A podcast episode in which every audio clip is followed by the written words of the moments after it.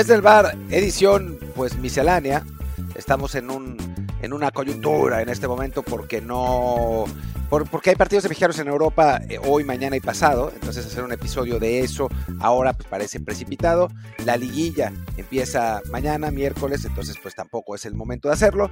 Eh, y bueno, pues hay algunas noticias que nos, nos pareció que valían la pena eh, platicar de ellas el, día de hoy. Quizá el episodio no sea tan largo como otras veces, pero digamos que creo que interesante va a ser, eso, eso seguro. Y pues yo soy Martín del Palacio y me acompaña Luis Herrera. ¿Qué tal Martín? Barra del bar, fans de Footbox. Que sí, ustedes ya saben a la hora de darle play a este episodio cuánto tardamos, así que si este no durará mucho, pues resulta equivocado, se pueden reír con nosotros en este momento porque siempre decimos lo mismo y acaba en una hora. Pero bueno, como siempre les digo también, estamos en Apple Podcasts, Spotify y muchísimas plataformas más, así que por favor suscríbanse si, aún no lo hacen y déjenos ahí un review con comentario, siempre 5 estrellas para que más gente nos encuentre, o también en Telegram, ahí en el canal Desde el Bar Podcast, o en el episodio de YouTube que sacamos los lunes, el canal Desde el Bar POD. Como si queremos que sea episodio cortito, hoy me salto el tema de los reviews, mañana compartimos algunos de ustedes, y mejor vámonos directo, Martín, pues a los temas del día, el primero eh, es una cosa que yo ya empecé a plantear ayer en Twitter y que lo hemos hablado aquí también en ocasiones anteriores, sobre, bueno, sobre Chivas y sus fichajes. Y viene a raíz de que, bueno, ya están eliminados, ya es hora de empezar a planear, bueno, o por lo menos de ejecutar lo que será las salidas, las llegadas para el siguiente torneo, para evitar que sea otro gran fracaso, como ya están reconociendo algunos próceres de, del chivarmanismo, como me comentabas fuera del, aire. Y curiosamente, también otro eliminado, el Monterrey, dio su lista de transferibles y hay ahí varios jugadores que deberían interesarle al Guadalajara. Sí, yo sé a lo que vas y a quién vas, y así que te dejaré a ti decirlo. Solo antes hablar de, la parte del fracaso de, las chivas que dicen que por grandeza tiene, es un fracaso. A ver, es que los aficionados de Chivas y los periodistas afines tienen que darse cuenta de su realidad actual. Y la realidad actual es que no tienen dinero para competir con eh, los equipos del norte y con el América. No lo tienen. Es así. Y como están limitados a solo usar jugadores mexicanos y los jugadores mexicanos son más caros por ser un bien escaso, no porque haya ninguna eh, conspiración contra Chivas que le vendan a los jugadores más caros solo por ser Chivas. No, es una simple cuestión de oferta y demanda. Si tú tienes una limitación de compra y hay gente que tiene un bien escaso, pues te lo va a vender caro. Es, así es como funciona, ¿no?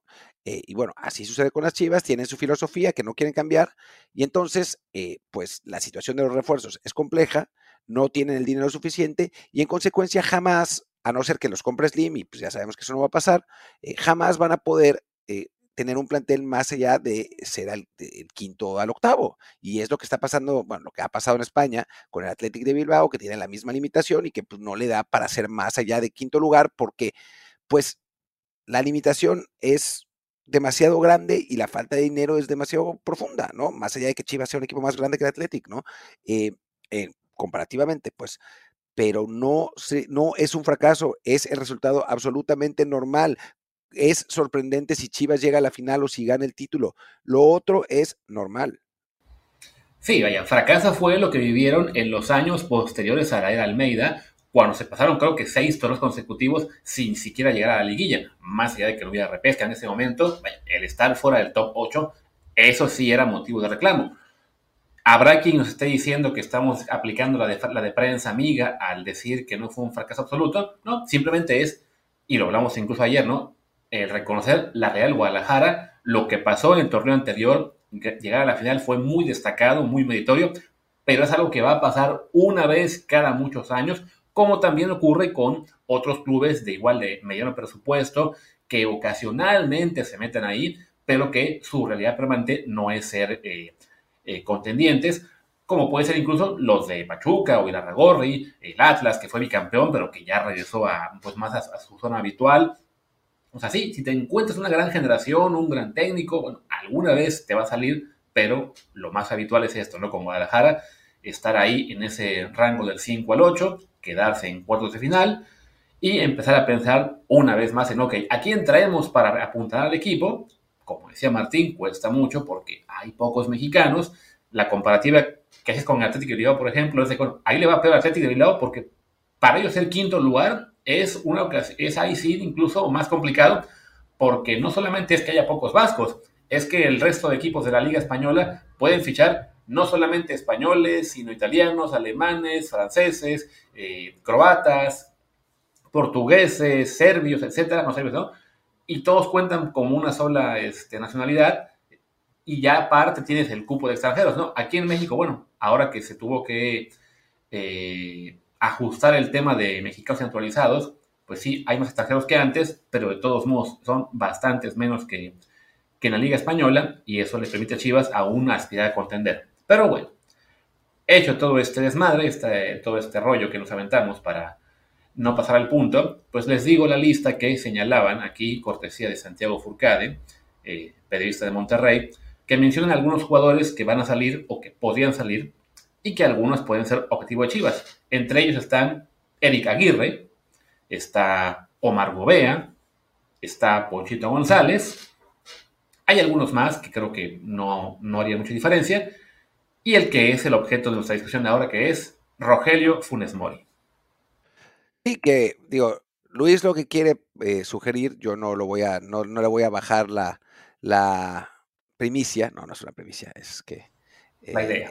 la idea, la idea, pero bueno, tiene, tiene que ver, si atan cabos con Funes Mori, lo que estábamos hablando, va, va por ahí el asunto, eh, pero, pero sí es interesante que tengan de, de transferibles a tres jugadores que fueron titulares en el partido de vuelta de las semifinales, ¿no? Es, un poco raro, ¿no? Omar Gobea, que fue titular, a mí me sorprendió que, que, lo fuera. Ponchito González, que lleva un rato, pues siendo bastante titular y la gente lo quería en selección y después iba a selección y le iba fatal. Eh, también eh, otro, otro jugador de 1.55 y pues que eso lo hace muy complicado. Y eh, después el propio Funes Mori, que ha sido pues un poco el símbolo de este equipo, ¿no? Y me parece que viene una, una, renovación fuerte en Monterrey que van a apostar a, fichajes importantes porque de otro modo, pues deshacerse de tres titulares, aunque no sean titulares habituales y siempre, más allá de Funes Mori, eh, pues sí te dice que van a, van a, tener que buscar otros, otros jugadores y digo, ya hablaremos de Chivas en un segundo que, que, le toca a Luis, simplemente yo me pregunto quién, ¿no? Porque tampoco es que haya muchísimos futbolistas mexicanos eh, hoy en día transferibles que sean capaces de ser titulares en un equipo como Monterrey, pero bueno, pues ya, ya lo veremos. Sí, Monterrey, bueno, ahora mismo tiene solamente a que, si se van estos, que indican en el reporte que no serían todos, sino son algunas posibilidades, pero bueno, les quedará de mexicanos Héctor Moreno, que ya está en las últimas, eh, Víctor Guzmán, que a él sí lo van a tener muchos años, eh, Gallardios, y se me olvida por ahí algún nombre, digamos, este, o sea, fijo, en el 11, pero bueno, Aguirre, González y, y Gobea, pues son, ah, Cortizo era el otro que también está muy regular, pero bueno, son, son jugadores ellos tres que seguramente le interesará a alguno a Chivas, aunque esto sí me suena más bien pues, a los típicos fichajes que hace el Guadalajara de mexicano que esté en buen nivel o haya estado en buen nivel hace pocos meses, un año, y que esté disponible, vamos por él. No importa si realmente tiene hueco o no en el equipo, simplemente es amontonar talento y a ver qué sale, ¿no? O sea, muchos de los fichajes que llegaron a Guadalajara en los últimos años fueron así, ¿no? Ah, sí, este puede ser bueno, pues fíchalo, porque se pudo y a la mera hora acabaron siendo suplentes, teniendo mal, mal paso por el equipo y, teniendo poca influencia, ¿no? O sea, han sido realmente pocos los fichajes del Guadalajara que han, digamos, respondido a una necesidad urgente, eh, puntual, de, una, en una posición en la que el recién llegado pueda hacer una diferencia importante, no solamente en, cuestión, digamos, en clave Liga MX, sino en lo particular en cuanto a mejorar el, el nivel del titular actual de Guadalajara, ¿no? Y claro, pues hablamos todo el torneo de cómo Chivas sufrió al tener que poner de nueve a Ricardo Marín, un jugador, un jovencito de 25 años que ha eh, brillado en la expansión por unas temporadas, esperando a JJ Macías, que ya tiene como cinco años de que dio su temporada de despegue, y pues desafortunadamente por el viaje a España y las lesiones ya no pasó nada con él, apenas regresó ahora en el juego contra Pumas, y experimentos como traer a Daniel Ríos, como tratar de usar al cadáver de Oribe Peralta, etcétera, ¿no? Entonces, pues de esta lista del Monterrey, yo estoy viendo un jugador que fue mundialista por México, que metió 20 goles este año en la Liga MX, en, solamente en Liga, y que además, por su edad, 32 años, todavía le pueden quedar dos, tres temporadas de buen fútbol y al mismo tiempo te puede salir no tan caro su fichaje. Te refieres obviamente a Chicharito Hernández, ¿no? Porque todas esas características de las que estás hablando, excepto por la edad, son las que tiene Javier, ¿no? Fue mundialista por México, metió 20 goles este año, porque metió un montón de goles al, principio de la temporada con el, con el Galaxy. Eh, no, pero pues eso fue el año pasado. ¿No fue este año? no, este, este, año se peleó, este año se peleó casi todo. O sea, se, lastimó, no me acuerdo si fue en mayo o junio. Por eso, pero pues la MLS también se juega de enero a marzo, ¿no? No, arranca en febrero, o sea, arranca a finales de marzo. No, ah, perdón, de, febrero. El chiste es que Chicharito este año tuvo números muy bajitos. Sus números buenos fueron la temporada pasada. En fin, yo creo que van a ir por Chicharito, ¿eh? eh eventualmente. Eh, y creo que Javier va a terminar jugando ahí. De hecho, ya hicimos un episodio de eso. Eh, pero bueno, ir, ir, por Funes Mori tampoco me parecería descabellado, ¿no? No creo que a los aficionados de Chivas les haga muchísima gracia. yo creo que más bien no les va a gustar, porque ya sabemos lo que es, pero digamos que dentro de las reglas y dentro de las limitaciones que tiene ese plantel, pues no estaría mal para ellos buscarse un 9 de, de esa jerarquía, ¿no? Que, bueno, obviamente será mucho mejor que Ricardo Marín. Vamos a ver qué pasa con JJ Macías, a ver si regresa, ¿no? Después de dos lesiones de rodilla, fácil no va a ser, ¿no? El, el, otro prospecto que tenía Luis Puente, pues no ha podido regresar de esas mismas dos lesiones de rodilla, así que, que se ve complicado. Y sí, no, no, no, no me parece que, fuera algo completamente descabellado, pero bueno, pues yo no le voy a las Chivas y creo que a los aficionados de Chivas no les va a hacer muchísima gracia.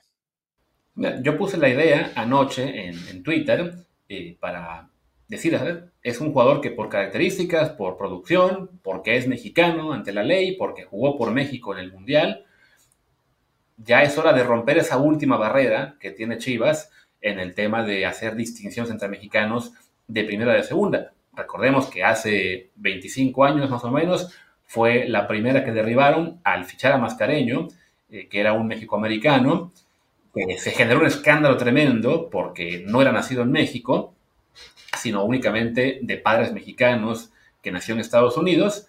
Fue un escándalo. Pinche más que es más mexicano que el Chile, Exacto. Pero, y, pero, lo, pero su fichaje fue recibido con realmente reacciones muy, muy negativas y al final lo acabaron echando del club, no me acuerdo si al torneo o al año, no duró mucho en Guadalajara, pero bueno, su presencia ayudó a que se rompiera esa barrera y pasados unos años dejó de ser chocante, dejó de ser tema de controversia que el Guadalajara fichara a jugadores nacidos en Estados Unidos de pares mexicanos. Hace no mucho se rompió otra barrera que fue la de Santiago Ormeño, con un, un jugador sí nacido en México, pero que por tener doble nacionalidad podía jugar con otro país y es lo que hace al jugar con, este, con Perú y se le fichó. Pero bueno, también fue un desmadre porque lo mismo, se, se, quejó buena parte de su afición, al final llegó, no pasó mucho con él, se acabó yendo, pero creo que pasará lo mismo, que eso abre la puerta que habrá en un futuro cercano jugadores casi siempre mexicoamericanos, pero que bueno, elegirán Estados Unidos y de todos modos este, podrán jugar para Chivas. Sendeja es un caso a la inversa, ¿no? Primero jugó en Chivas, luego jugó para Estados Unidos, pero poco a poco también la gente de Chivas va a aceptar eso como una normalidad. Yo creo que la que falta es esa, ¿no? El dejar de considerar al mexicano por elección menos mexicano que el que lo es por nacimiento. Y Funes Mori, siendo un jugador que ya jugó con selección mexicana un mundial, que tiene, digamos, una calidad notable, superior a la de los que son su competencia o serían su competencia en el equipo, es un, es un caso ideal para quitar esa curita. Y sí, habrá mucho backlash, habrá mucha gente que no le guste, pero en unos años, en una generación o, menos, espero, ya se habrá superado ese, ese trauma, digamos, y eso le va a permitir a Chivas tener más opciones para reforzarse y armar mejores planteles. Sí, eh, y me pregunto qué es lo que pensarían los aficionados de Chivas si el jugador en cuestión fuera Quiñones. ¿No? O sea, si fuera un jugador que actualmente, o sea, porque Funes Mori también, o sea, es argentino de nacimiento, pero también tiene que ver que pues no le fue bien en selección y todo eso, ¿no? Pero si de pronto un extranjero, en fin, no extranjero, porque ya Quiñones es mexicano, pues, pero un naturalizado top, dijera, quiero jugar en Chivas, es mi sueño, siempre he querido hacerlo, ¿será que los aficionados de Chivas le dijeran que no? Yo, creo que al primero probablemente dirán que no. Pero una vez que ya pasó ese primero, ese segundo, se, normaliza este, como muchos avances en la sociedad en general, no solamente en el deporte, y la gente lo acaba aceptando. Discutía yo ayer con nuestro compañero Nazario Assad, ahí en futboltras.com, este, y también en las redes, que decía, ¿no? No solamente es el hecho de que puedas ya fichar un naturalizado, sino también de que tendrás, digamos, la posibilidad de, usar a jugadores elegibles por, para, para Guadalajara en un mejor punto de su carrera que los que van a selección, ¿no? Que suelen ser jugadores que llegaron a México, salvo Quiñones, ya con 26, 27 años, este, tienen que pasar 5, juegan por México ya pasados los 30, depende también de que coincida las fechas con el ciclo mundialista de la parte final, como fue el caso de Funes Mori. Si es un jugador que llegó eh, faltando poquito menos de 5 años para el siguiente mundial, pues se fastidió porque ya no se le va a poder usar, creo que era el caso de Nico Ibáñez, no recuerdo quién. Y en cambio con Guadalajara no, simplemente es, ¿Qué? ¿Llegó hace tres años? Sí. ¿Es mexicano entonces ya, por, ya tiene el pasaporte? Sí, perfecto, lo usamos, ¿no? Y se puede aprovechar más parte de su prime. Sí, yo creo que, yo creo que sí, yo creo que tienes razón en ese sentido. Yo varias veces he hecho eh, incluso el comentario de que creo que Chivas tendría que pensar en fichar extranjeros. O sea, olvídate naturalizados, extranjeros. O sea, como sucedió con, la Real Sociedad en su momento, que solo podía utilizar jugadores vascos, pero al final de cuentas la realidad lo hizo, eh, pues, entender que no podía competir solamente con vascos. En el caso de la Real también porque tenía otro equipo que solo fichaba jugadores vascos, que era el Athletic, que era un equipo más popular y más grande, ¿no? Aunque ahora ya no sé si sea así, pero, pero bueno, el caso es que antes era, era así, ¿no? Em, y en el caso del Athletic también, hay que decir que le sucedió lo mismo cuando fichó originalmente a Vicente Lizarazu, el francés, que era, que es vasco, no, no era, sigue vivo, eh, es, es vasco, pero nació en Francia. Y hubo cierta polémica. Ahora ya tienen a muchos jugadores, a varios jugadores eh, nacidos en otro lado con eh, antepasados vascos o, con, sangre vasca que, que le han permitido, pues, tener a un, nivel mucho más competitivo, sin ir más lejos los Williams, ¿no? O sea, los Williams que son nacidos en Ghana, pero que vivieron toda su vida en Bilbao, y entonces, eh, pues, está, eh, han jugado en el Athletic y nadie, nadie los, los critica, ¿no? O sea, yo creo, sí, sinceramente, que Chivas, o sea, Chivas tiene que decidir. Oye, espérate, te corrijo un segundo rápido, porque si no se, va a guardar esto en un los Williams es al revés. O sea, sí nacieron en, el País Vasco, pero el problema con ellos era que se les veía como extranjeros porque eran de origen ganés. O sea, ellos tienen padres ganeses, o padre o madre, no sé, pero este, sí nacieron en el País Vasco. Pero era lo mismo, ¿no? O sea, empezó siendo el Atlético un equipo que solo quería vascos de cepa, nacidos en el País Vasco español, eh, con apellidos estos de Echeverría y Barbuengote, etc. Y poco a poco la realidad futbolística le ha obligado primero aceptar a vascos franceses, luego a jugadores este, de origen vasco, aunque nacidos en otras partes de España, después este, a jugadores nacidos en el País Vasco con orígenes extranjeros como los... Y así, ¿no? Ya incluso ya tienen algunos casos de que son jugadores de, ah, sí, se casó con una vasca y se lo cuentan.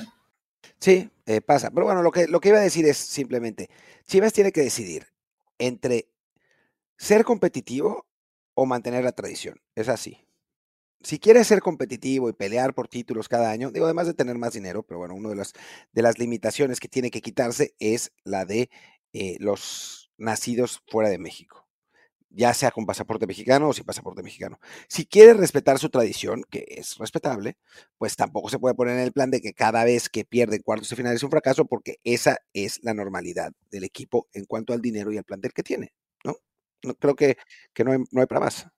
Sí, imagínate que en el País Vasco, que a la Real Sociedad o al Athletic le mataran cada vez que quedan sextos de la liga, cuando en realidad quedar sextos para ellos es un logro importante. Ya ni se diga un año como este en el que la Real está jugando Champions, ¿no? Digo, ya para cerrar el tema, porque sí queremos que sea un episodio más corto, digo, yo puse esta idea en Twitter. Eh, al momento que estamos grabando, la proporción de reacciones que veo en mi tweet son, digamos, 3 a 1. Sea, por cada, por, cada respuesta en texto hay 3 likes lo cual me hace sentir, ah, bueno, hay por lo menos cierto apoyo a la idea, aunque es probable que algunos likes vengan de este, no fans de Chivas, ¿no? En las respuestas... Lo, único que te voy a decir, lo único que te voy a decir, eh, Luis, antes de que, de que sigas, es que Rodolfo Landeros hizo lo mismo. Y, también lo mismo y lo mataron. iba, iba a poner la cosa, digamos, iba a ver ya lo que son las respuestas textuales Y veamos, alguno me dice, naturalizados no aplica, solo mexicanos por nacimiento. Después otro, no aplica, ninguno de sus padres mexicanos tampoco nació en México. Debería seguir los pasos de su carnal, regresar a River y retirarse ahí. Otro más me pone, no. Otro me pone el meme de Box Pony que dice, no. Uno más, no, gracias. Otro más, sí, sí, ya te vimos. Eso no va a pasar, tus ojos no lo verán, me pone otro más. Después, ya para ir más fuerte, me pone Carlos Mem Roxa digas a mamadas. Eh, ¿Alguno más eh, me pide? Claro que sí, güey. Después de ganar tantas ligas con ese plantillón del Monterrey, jajaja. Ja, ja. No, pues si solo quieres fichar jugadores del campeón, te va a costar aún más caro a gente de Tigros América. Eh, uno más, no sé. Les da miedo dar ese, paso, siguen en la prehistoria. Bueno, ahí sí hubo un apoyo. no veo ningún delantero mexicano en esa lista. Jorge Zaragoza, eso se llama xenofobia. Espero que te lo trates. Y así, no, no, no. Ya pusieron un peruano, que a ver si el argentino resulta. Bueno, eso fue seña apoyo. Y ya para cerrar, el último, que es el que más risa me dio, Dani Bimols, que no, chingada madre. Chingada madre. Pero bueno, yo tengo otra, otra propuesta para los aficionados de Chivas, que es, ¿por qué no firman, por qué no fichan al mejor jugador mexicano de este torneo? Al Chino Huerta. Creo que es una gran idea, podrían ir y. Sí, sería una buena idea, pero me temo que Pumas se les va a poner muy caro porque como es Chivas, se le puede sacar mucho dinero. claro, es, seguramente eso es lo que va a pasar y por eso lo van a firmar. En fin, creo que ya es, ya es momento de hacer una pausa y dejar, dejar el tema por la paz. Exacto. Gente de Chivas, piénselo en lo que va la pausa. Bueno, regresamos, regresamos eh, rápidamente con un, mini tema antes de, pasar al siguiente, que es las sedes de la Copa América. Eh, ya se dieron a conocer, México juega, eh, si no me equivoco, en Arizona, Houston y Dallas, no, en Los Ángeles, Arizona y Dallas, lo que es una sorpresa para nadie. Era obvio que iban a, jugar ahí y por eso México es cabeza de serie. Digo, más allá de que pues los méritos deportivos dentro del ranking FIFA están ahí también y de haber ganado la Copa Oro, que es lo que establecía el, el, reglamento, es un reglamento a modo también, porque México tiene que ser cabeza de serie en un torneo hecho en Estados Unidos para poderlo poner en las sedes más grandes donde haya mexicanos. Pero bueno, digamos que sí había argumentos deportivos, pero pues ahí está lo que, lo que era de esperarse, ¿no? O sea, esa ridiculez que algunos decían, no, es que eh, ya cambió el ranking FIFA y México no va a ser cabeza de serie. A ver, señores, entiendan que sí, la parte deportiva es, importante, pero la parte económica en un torneo así es súper importante, al punto que la vez pasada que hicieron ese torneo, la mitad de los organizadores, digo, está la mina de oro que la mitad de los organizadores fueron arrestados por haberse robado el dinero del torneo. Así que, que obviamente pues, no iban a dejar pasar la oportunidad de meterse ese taquillazo de, de México como,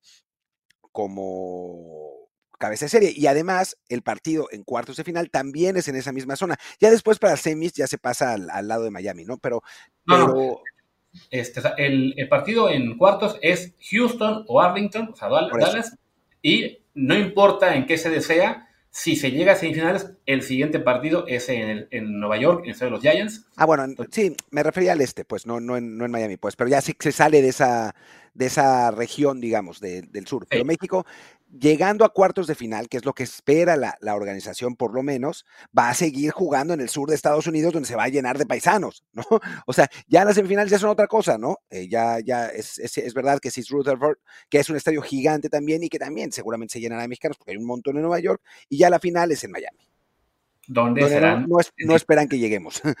donde van a ir muchos fans vestidos con la playa de Argentina, aunque la final sea este, Brasil contra Uruguay. Eh, que a ver, esto sí, ¿no? Como está puesto, si México es primero de su grupo, lo mandan a Dallas, que es el estadio más grande de todos. Aquí la clave es básicamente que no le manden a Uruguay a México en el sorteo, que francamente yo veo muy factible que hagan eso, ¿no? Digo, ya el mayor favor posible es que manden a Uruguay del lado de Estados Unidos y Brasil para que haya una posibilidad fuerte de que tanto Argentina como México llegaran a semifinales, que es pues sí, la, la, bonanza económica que quieren en, con Mebol y con acá. Y yo sé que a algunos de ustedes les, les parece esto tremendamente nocivo para el fútbol, por qué se piensa únicamente en el negocio, por qué se beneficia a México.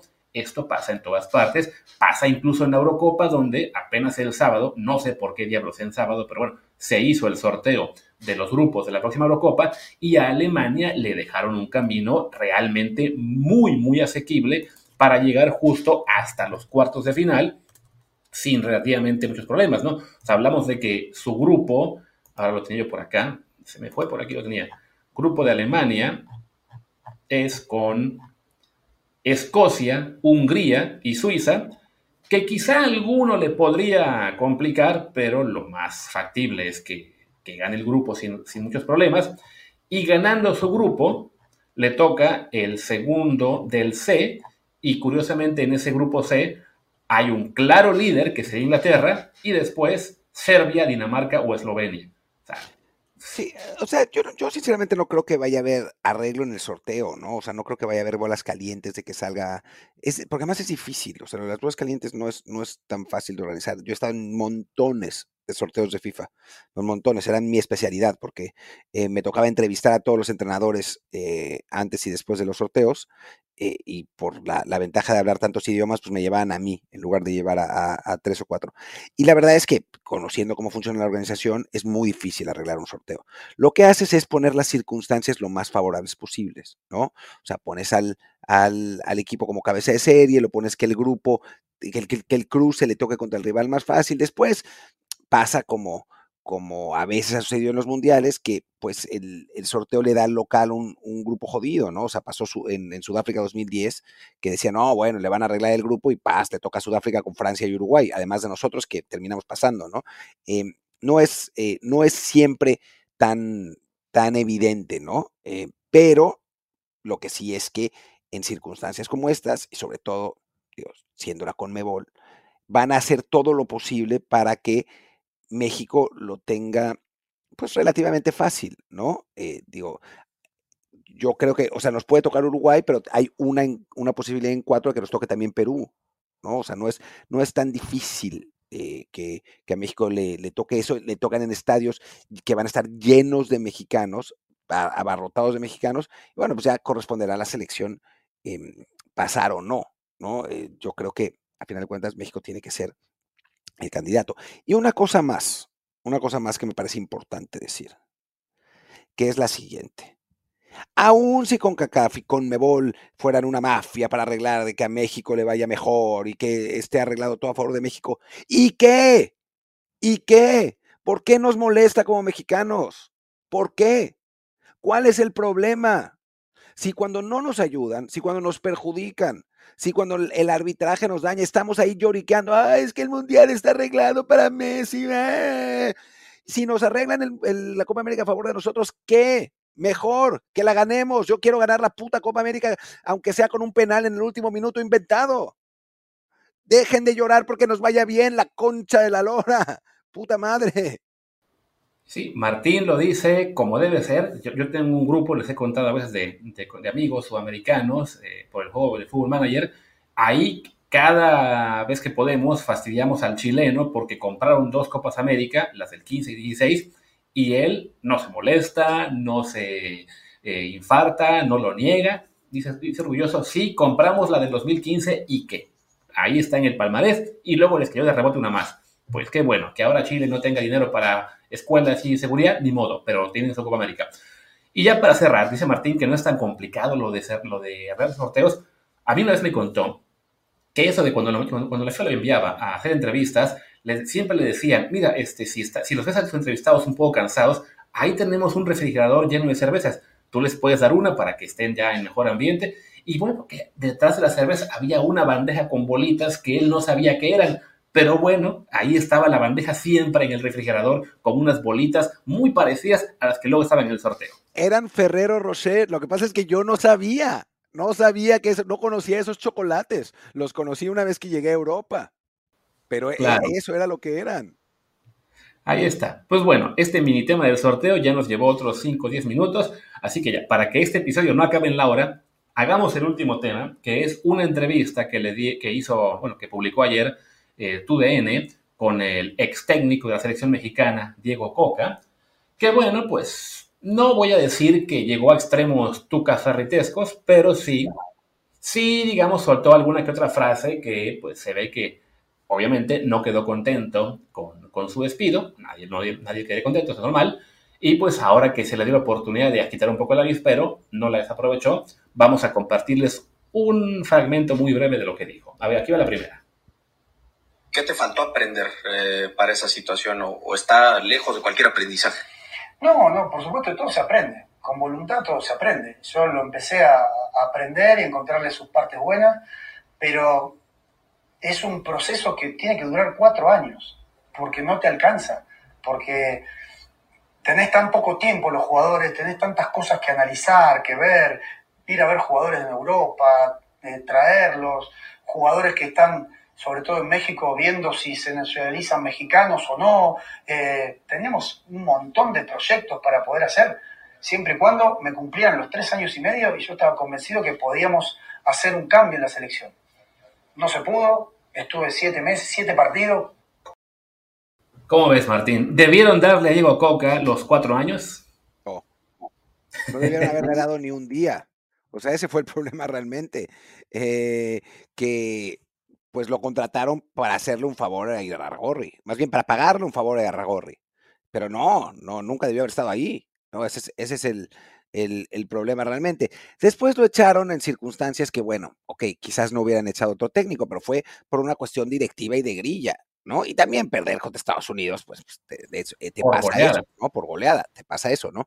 Pero tuvo que ver más la grilla de que, bueno, pues fue así de, bueno, Alejandro, ya te, pagamos el favor, ya demostraste que no podías con el paquete, entonces ahora sí, chao, eh, nosotros retomamos nuestro negocio como siempre, eh, ven Jimmy Lozano, ¿no? Eso es, eso es lo que pasó.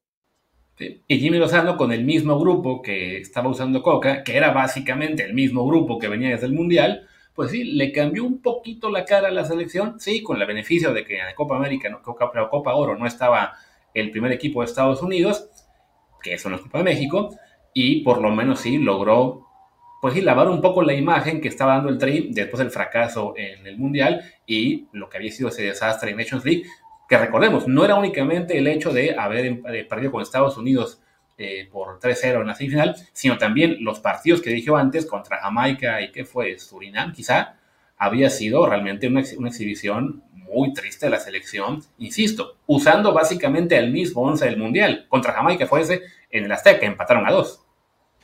Sí, no, no es que no, no, hubo ninguna imposición de patrocinadores, ni mucho menos, eran siempre los mismos, ¿no? Y eso con, distintos grupos controlando la selección, ¿no?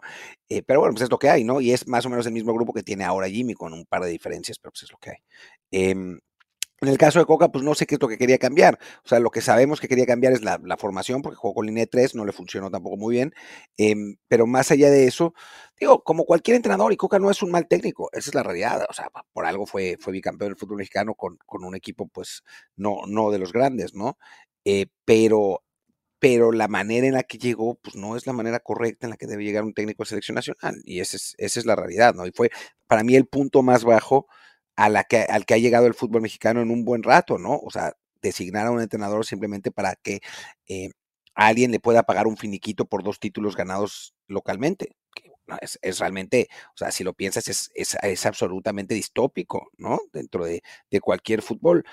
Por lo menos ese fue el punto más bajo y ahora parece que la cosa va un poco mejor, pero todavía ah, lentamente. Pero sí, o sea, yo puedo entender que Coca se sienta agraviado porque lo echaron demasiado pronto, porque bueno, cualquier entrenador piensa que él está capacitado para el, para el cargo en el que está, pero viéndolo desde afuera, pues la verdad es que su, su, su despido fue justificado tanto por razones deportivas como extradeportivas. Sí, como fue en su día el de Sven Goran Eriksson, el del Chepo La Torre, el de Ojitos Mesa, ¿quién más estuvo ahí eh, en proyectos derrumbándose?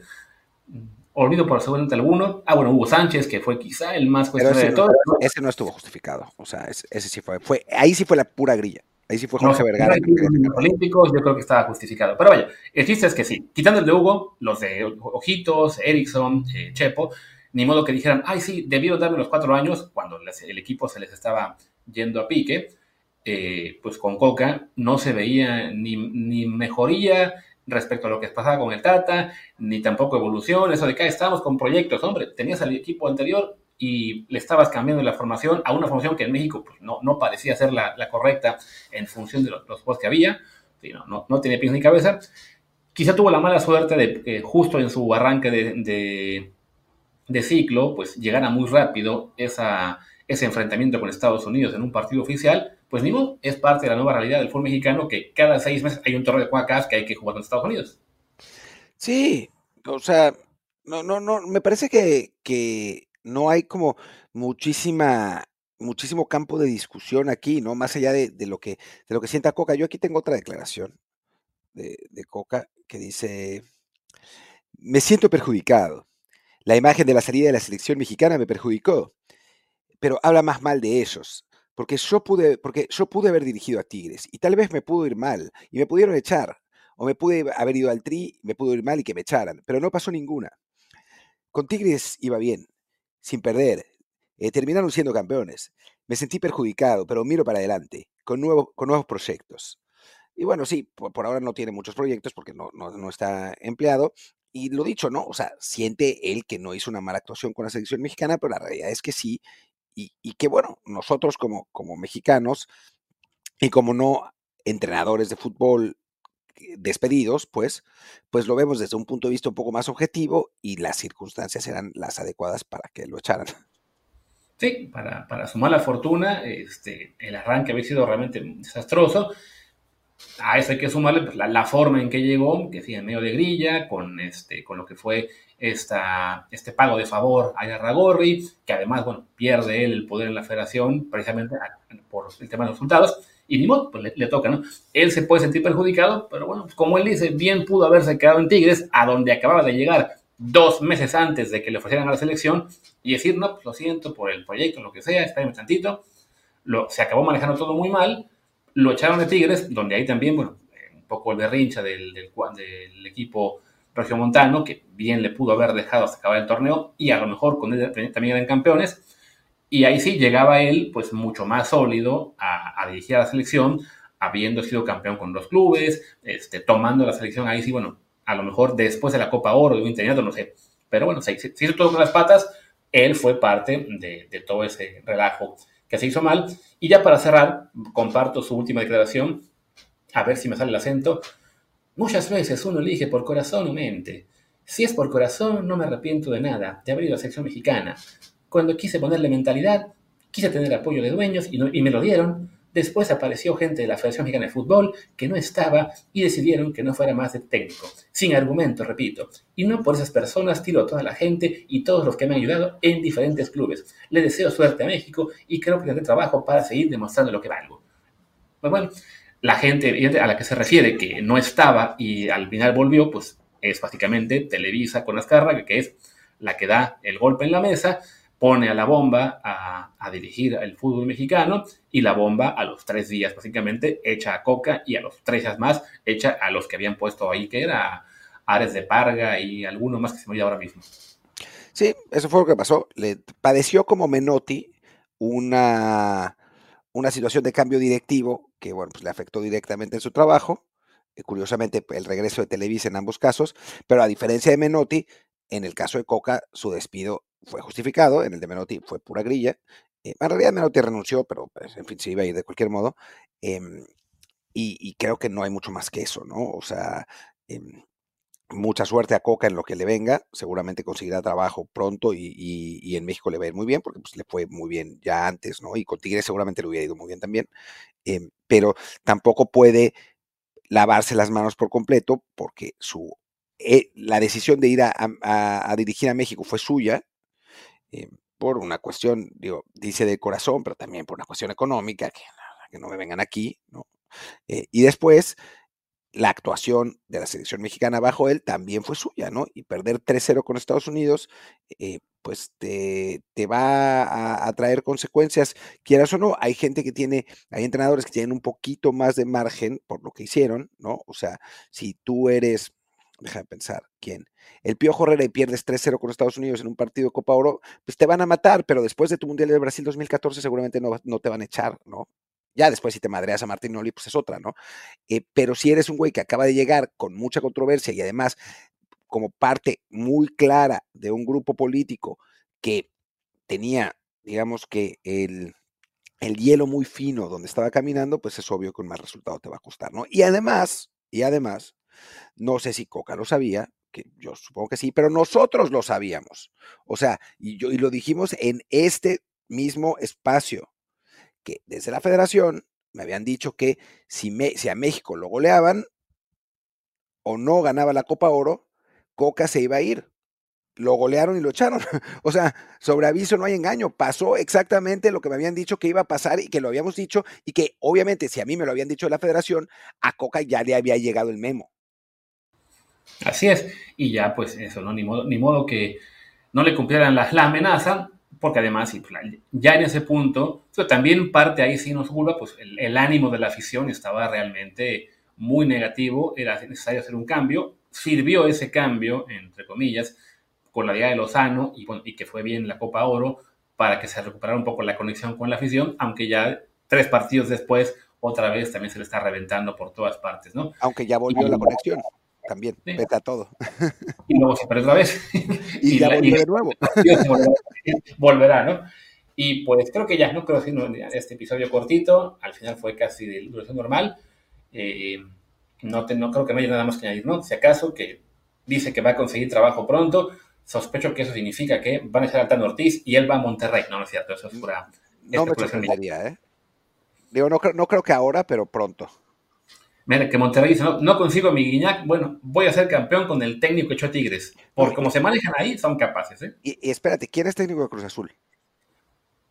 Ya lo habían elegido, pero aún no lo presentan, ¿no? Un sudamericano. Pues por ahora no sabemos quién es técnico de Cruz Azul, ¿no? Más allá de los rumores. Entonces, pues por ahí. Sí. Por ahí está una, una opción, o si no, las Chivas. Mm, ahí sí, le, va, le van a aparecer opciones seguramente muy pronto, porque pues, es un técnico que en, a nivel de clubes dio ahí un par de títulos de Atlas, que pues no es buena cosa. Pero bueno, sí, cerremos y ya regresamos, pues quizá mañana con arranque de liguilla, o a ver qué, qué se nos ocurre. Es una semana curiosa porque sí, hay, liguilla, hay muchos mexicanos en Europa. A ver qué. Ah, bueno, hay sorteos de la, de la Copa América el jueves. Pues sí, habrá muchos temas. No prometemos estar aquí mañana, pero bueno, no tardaremos mucho en regresar. Por lo pronto, despidamos. Yo soy Luis Herrera, mi Twitter es arroba luisrha. Yo soy Martín del Palacio, mi Twitter es arroba martindelp. El del podcast es desde el bar POD, desde el bar pod. Y el Telegram es desde el bar podcast. Gracias y nos vemos mañana pasado. Chao.